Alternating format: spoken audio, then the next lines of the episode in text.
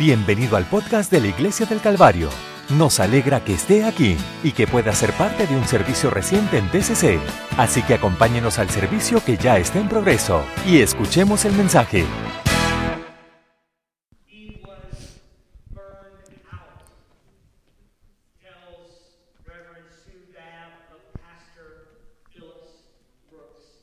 Estaba agotado, dice el reverendo Subab, el pastor Philip Brooks. Fue un predicador muy dinámico de su tiempo, pero perdió su fervor y no supo cómo recuperarse. En sus 20 años se convirtió un pastor de una iglesia en Filadelfia. Fue recurrido como También tuvo a su superintendente Lewis Renner para que fuera superintendente de la escuela dominical. La iglesia explotó en crecimiento. Comenzaron con 30 niños y en un año habían mil.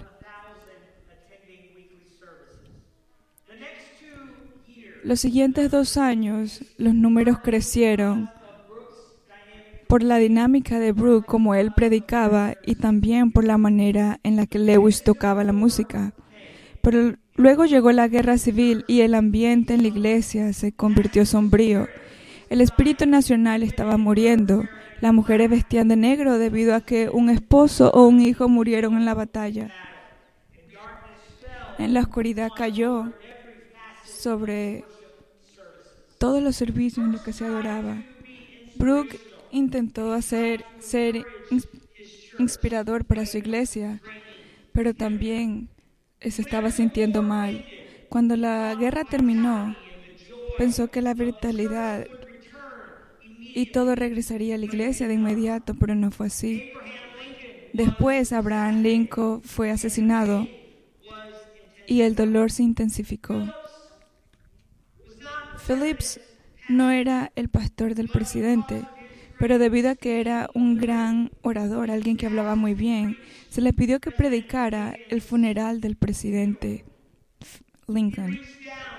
Se agachó profundamente y encontró las palabras apropiadas para decir por el momento. Pero más tarde estaba tan agotado que no pudo reavivar su propia llama espiritual. Entonces Brooke pidió a la iglesia un año sabático y se fue de viaje a Tierra Santa.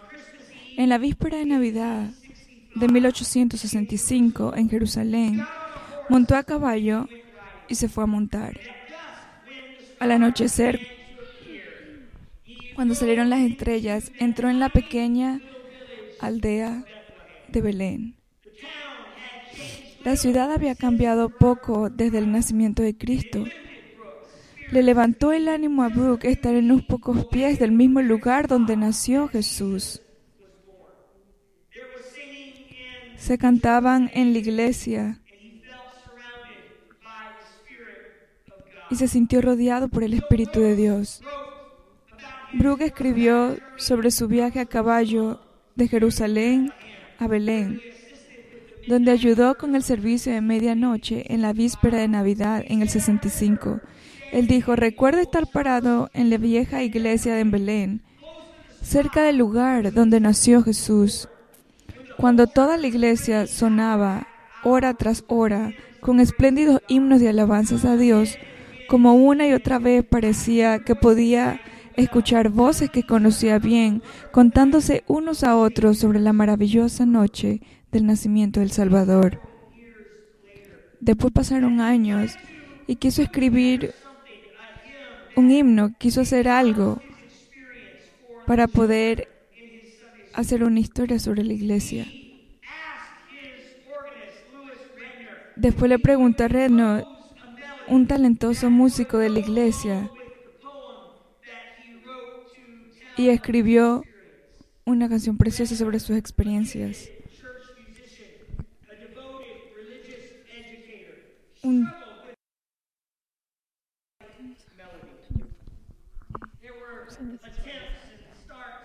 Hubieron muchas cosas que pasaron, paradas y arranques, y finalmente, la noche anterior a la víspera de Navidad, René se despertó abruptamente del sueño tomó un papel, un lápiz y compuso una melodía. Y el querido villancico All Little Town of Bethlehem fue un éxito inmediato entre niños y adultos. Y quiero considerar este villancico esta mañana. Oh pequeña ciudad de Belén.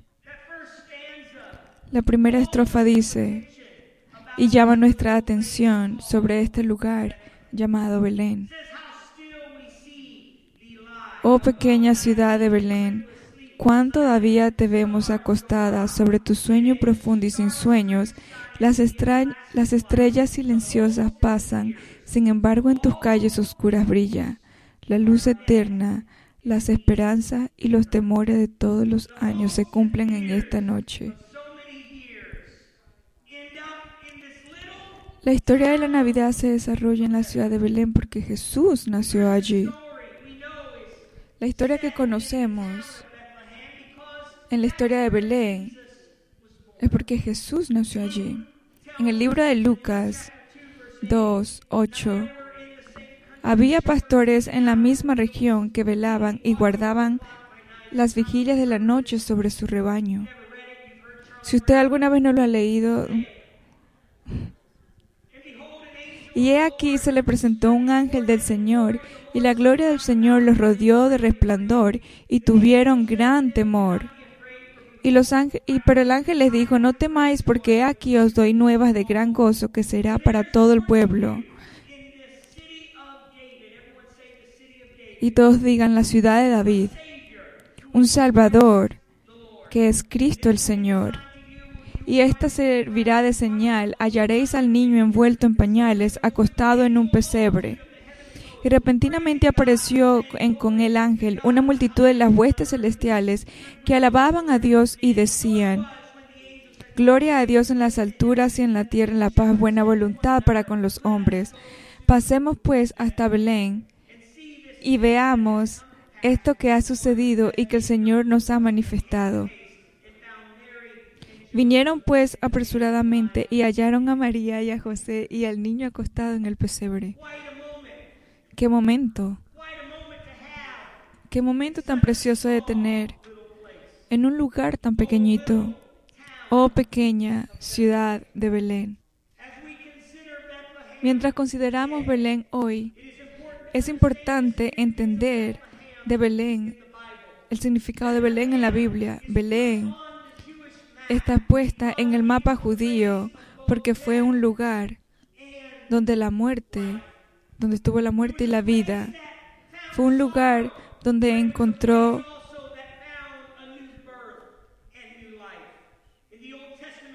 En el Antiguo Testamento encontramos al patriarca o los fundadores del pueblo judío. Encontramos a Abraham, Isaac y a Jacob. Abraham tuvo un hijo llamado Isaac y Isaac tuvo un hijo llamado Jacob. Y Jacob tuvo 11 hijos que en ese tiempo lo encontramos en este lugar llamado Belén. Su último hijo, su hijo, su nombre fue Josué.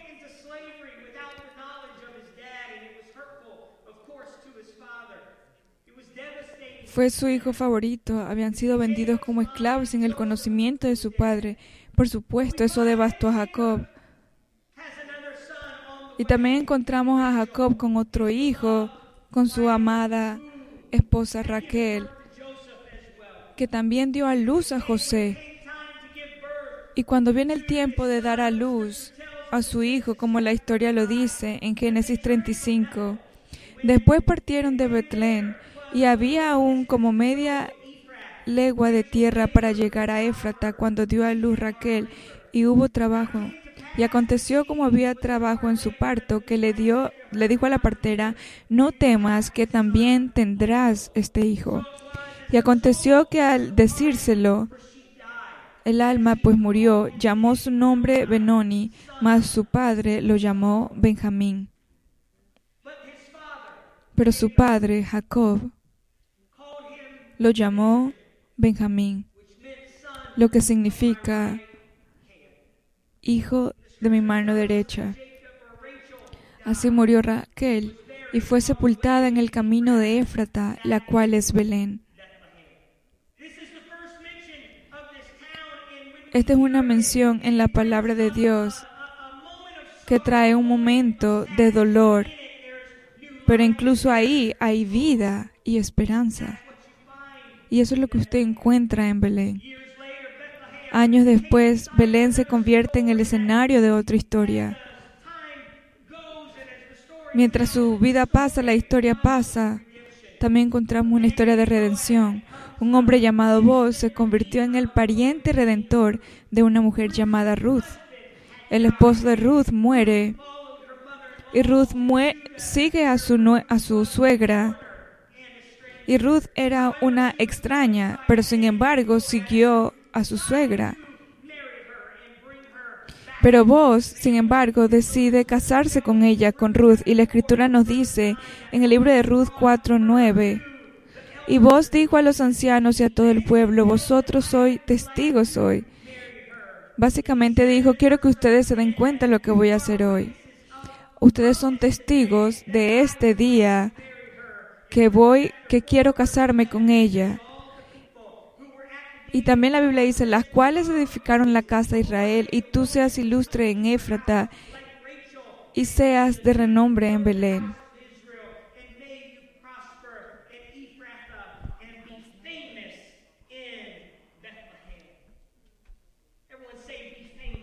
Quiero que digan, sea famoso, sea famoso en Belén. Después encontramos Belén que fue un lugar de dolor, pero después llega a Belén y también se encuentra un lugar de nueva vida, de nuevo hogar. Belén. Escuchamos de nuevo de Belén años después. Después, que Boaz y Ruth se casaran, Belén se convierte en un lugar, en otra historia significativa en las escrituras.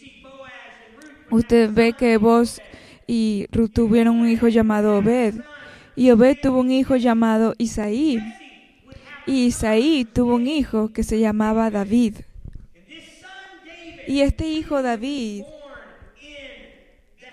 también fue nacido en Belén. Y fue allí en Belén donde David, donde fue usado por el Señor, y fue donde fue ungido por Samuel. Es la promesa de que Belén se hizo famosa por vos y Ruth sucediera tres generaciones. Porque David, este, este pequeño hombre, que en realidad no era significante venir de Belén, allí fue anunciado en Belén. Es interesante encontrar de que David tuvo esta afinidad sobre, sobre Belén de que se iba a convertir en un rey. Y fue porque fue en Belén donde él alimentaba a las ovejas que su padre les dio para que cuidara. Fue allí donde aprendió a escribir canciones. Fue allí donde aprendió a usar la espada, donde aprendió a pelear con el león. Todo fue en Belén. En Belén donde David aprendió a servir al Señor y a confiar en Dios. Así sería que David regresaría a Belén de vez en cuando después de comenzar a trabajar por el rey Salud, Saúl, para darse cuenta de lo que el Señor había hecho. Después en el libro de Samuel encontramos, pero David había ido a vuelto, dejando a Saúl para apacentar las ovejas de su padre en Belén. En una ocasión, David estaba corriendo de la opresión y el odio de sus amigos. Y es interesante saber que David dice, y David dijo con vehemencia, ¿quién me diera a beber del agua del pozo de Belén que está junto de la puerta?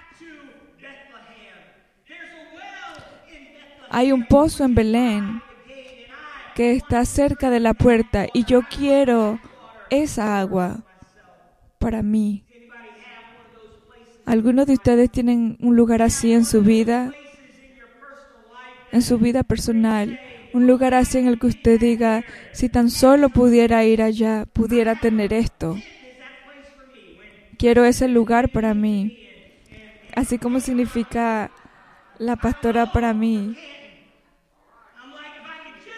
Si solamente pudiese volver a Cantón y tener una pizza de la que a mí me gusta, Cantón, un lugar que a él le gustaba. Todo. Todo sería bueno, todo estaría bien. ¿Alguien de ustedes tiene un lugar así? Esa ciudad natal. Belén era así para David. Si pudiese volver a Belén. El agua allí. Jerusalén tenía agua. En otros lugares la he probado, pero no hay nada como el agua de Belén, decía David. Cuando yo personalmente solía tomar Coca-Cola, hay algo raro en la Coca-Cola de McDonald's, pero cuando usted toma Coca-Cola de McDonald's es diferente, no es igual a cualquier otra Coca-Cola. McDonald's. Pero es verdad. Hay algunos lugares, y eso es lo que David quería decir. Esa agua que no sabe como nada más está en Belén. Era ese lugar que trajo nueva vida a él. Belén era algo significativo para David, no porque se consideraba un lugar destacado en Jerusalén, no, no porque era una ciudad enorme con una población larga, no porque traía mucha hermosura, ni porque tenía una inmensa belleza, ni comercio. No. Era un lugar sencillo, era un lugar humilde y era un lugar perfecto. Un lugar perfecto, tanto así que sería profetizado en Miqueas. Pero tú, Belén, tú que eres tan pequeña entre las familias de Judá, algo tan significante, aún así de ti me saldrá el quien será Señor en Jerusalén y sus salidas son desde el principio. ¿Cómo de esta ciudad tan pequeña y tan simple iba a venir el que iba a mandar el mundo, el que iba a gobernar el mundo por siempre y siempre y siempre? Así que Mateo, cuando descubre esta historia, describe esta historia en el libro de Mateo, cuando Jesús nació, en Belén de Judea, en días del rey Herodes, vinieron del, vinieron del oriente a Jerusalén unos magos, diciendo, ¿dónde está el rey de los judíos que ha nacido? Porque su estrella hemos visto en el oriente y venimos a adorarle. Oyendo esto, el rey Herodes se turbó y toda Jerusalén con él. Y convocados todos los principales sacerdotes y los escribas del pueblo, les preguntó dónde había de nacer el Cristo. ¿De dónde vienen estas personas? ¿De dónde vienen estos elegidos? ¿De dónde vienen los, los ricos? No fueron nacidos en Belén, fueron, estaban en Jerusalén. Incluso así se juntan y dice, ¿dónde está este rey que va a nacer? Así que le dicen a él, va a nacer en Belén de Judea, porque así está escrito por el profeta. Y si volvemos a Miqueas, y después en Mateo dice, y tú, Belén, de la tierra de Judá, no eres la más pequeña entre las príncipes de Judá, porque de ti saldrá un guiador que apacentará a mi pueblo Israel. Así que fueron, buscaron y lo encontraron en Belén. Y en el, en el verso 10 y al ver la estrella se regocijaron con muy grande gozo. Fue en Belén. ¿A dónde los estaba llevando todo? Los estaba llevando a Belén. Y aquí está la, la verdad de Belén. De quien iba a venir como Salvador. El Salvador no va a lleg- no llegará en un lugar de gran fanfarria y propinencia. Viene al mundo en Belén. Un pueblo en el momento de Jesús, no más de 150 personas de población.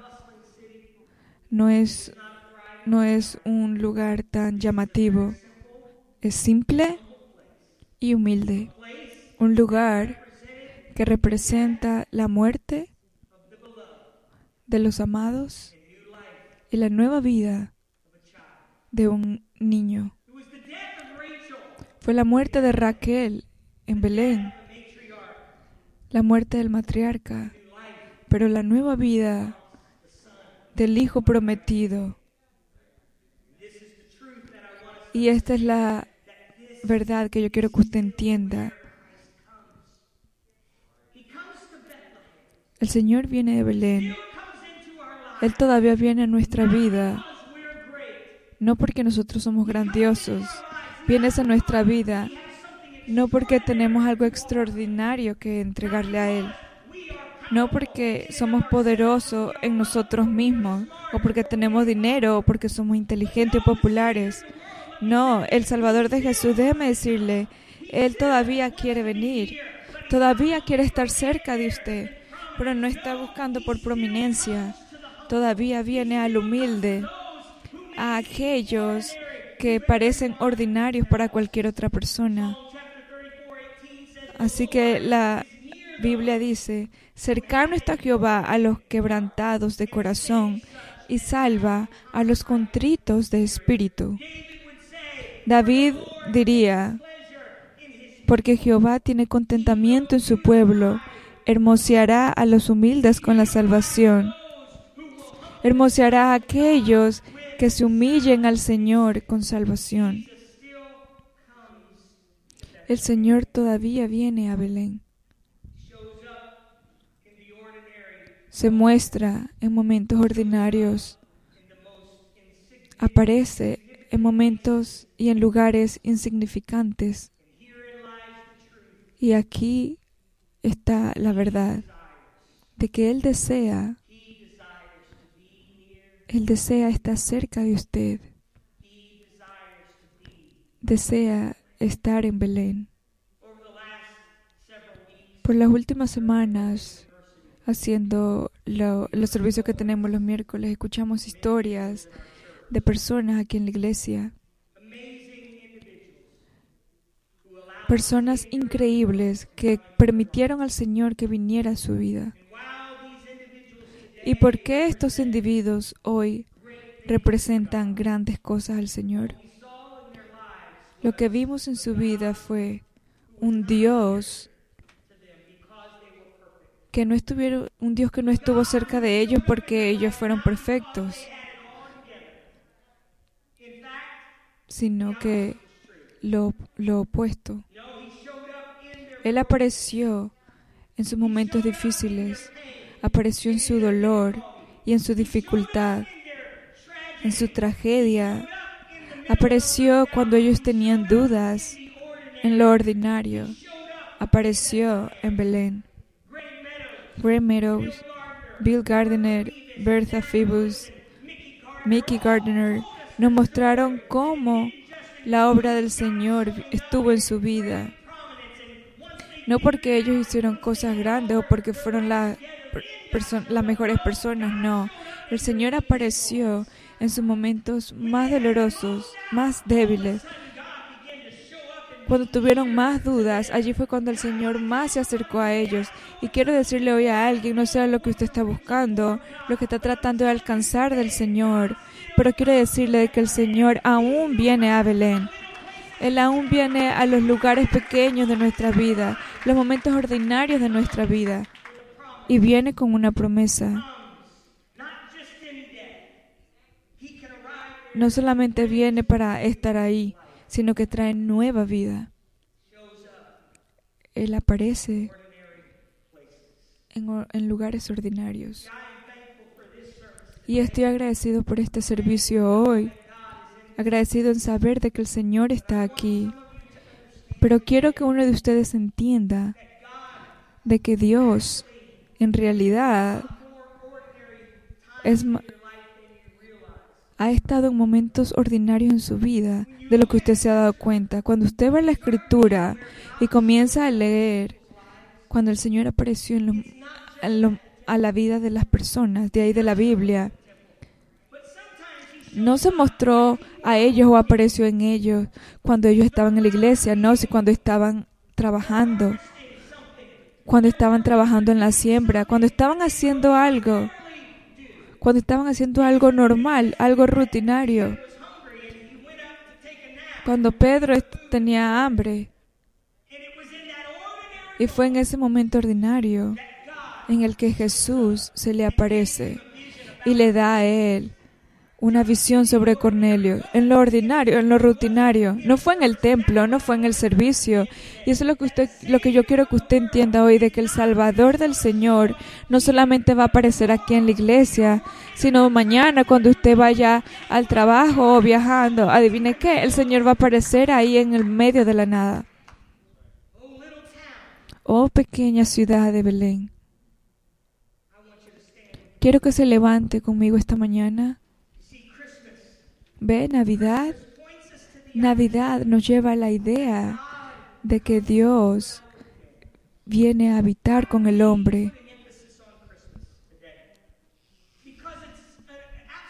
Porque es absolutamente una idea hermosa de que Dios, el creador del mundo, vendrá a la tierra para estar con nosotros, para tener una relación con nosotros.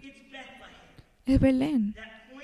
Belén es quien nos muestra que la promesa de Dios es para los más pequeños y ordinarios, a los lugares más remotos de nuestras vidas. Belén nos muestra de que las promesas no son solamente aquellos que tienen dones, que son extravagantes, sino que Belén nos muestra de que las promesas son para los pequeños y para los ordinarios. Así que esta mañana yo me pregunto, si usted confiara en el Señor, Él estaría dispuesto a venir a usted. Yo confiaré en Dios cuando comience a hacer cosas buenas en mi vida. No, eso no lo debes decir. Pondré mi fe en el Señor.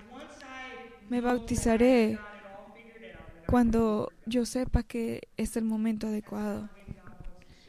No, ese no es el momento cuando el Señor aparece en su vida. Él quiere aparecer en lo simple, en los simples lugares de su vida. Todo lo que lo necesita usted decir es decir, Señor, me rindo ante ti. Fueron esos magos que vinieron a Belén y alabaron a un Señor grande. Le alabaron, le glorificaron y le dieron lo que ellos tenían. Yo diría que ellos abrieron sus, sus tesoros y se los dieron a él. Y eso fue en Belén. Hoy creo en el Señor y pido que Él pueda aparecer en su lugar rutinario, en su lugar ordinario. Adivine que el Señor todavía viene cerca de mí y estoy agradecido por eso hoy. Quiero orar mientras termino de que la presencia del Señor esté cerca de usted. No sé qué cosas existan en su vida que lo tengan distante del Señor, pero le, le digo a cada persona que está aquí que el Señor quiere estar más cerca de ti. Señor, oro a ti en este lugar.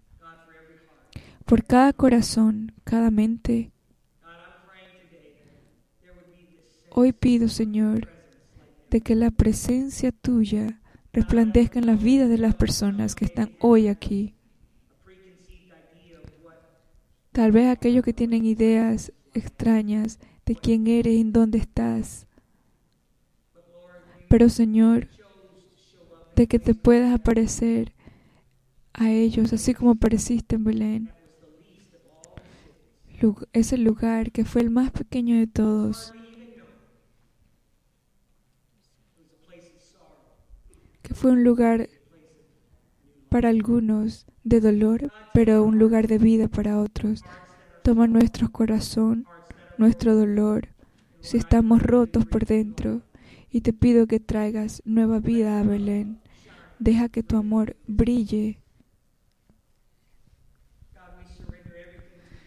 Rendimos todo a ti, Jesús. Yo me pregunto si alguien podría hoy clamar al Señor. Salve si usted se siente de levantar sus manos y decir, Señor, tráeme cerca de ti, ven cerca a mí, rindo todo a ti. Gracias Jesús, gracias Jesús, gracias por tu amabilidad, por tu amor, por tu misericordia, por, por lo evidente en el que tú te has mostrado hoy en este lugar. Tú pudieses haber ido a otro lugar o no estar aquí si no quisieras, pero nos das la oportunidad de poder tenerte aquí en este lugar con nosotros. Te amamos Jesús, te honoramos, te glorificamos. Qué excelente es tu nombre. Te amo Señor, te amo Señor. Mientras ellos comienzan a glorificar al Señor con alabanzas, usted solamente glorifique al Señor. Comience a decirle, Señor, rindo mi vida a ti. Esto es lo que tengo. No tengo mucho, pero te lo entrego a ti hoy. Te entrego mi corazón, mi vida. Ven, esté cerca de mí. Acércate a mí, Jesús. Su presencia está en este lugar esta noche, esta mañana. Tú vienes a nosotros. Déjanos sentir tu amor incondicional. Nos das valor hoy. Aleluya, Señor. Qué precioso es tu nombre. Te alabo a ti. Tú eres precioso. Gracias Jesús. El pastor Brooke diría,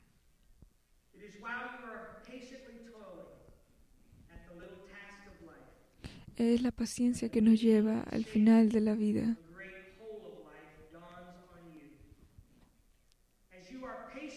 Mientras usted sea paciente en un pequeño test de su vida, el significado y lo que eso va a traer a usted será grande. El Señor puede aparecer en los lugares más pequeños, puede aparecer y aparecerá en los lugares más pequeños, en los momentos más pequeños. Este podcast fue presentado por la Iglesia del Calvario en Cincinnati, Ohio. Para obtener más información sobre la Iglesia del Calvario, visite nuestro sitio web en www.thecalvarychurch.com.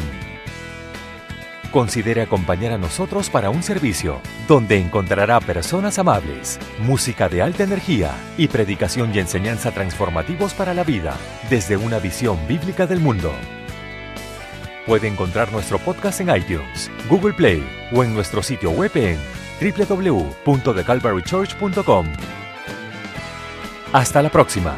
Gracias por escuchar.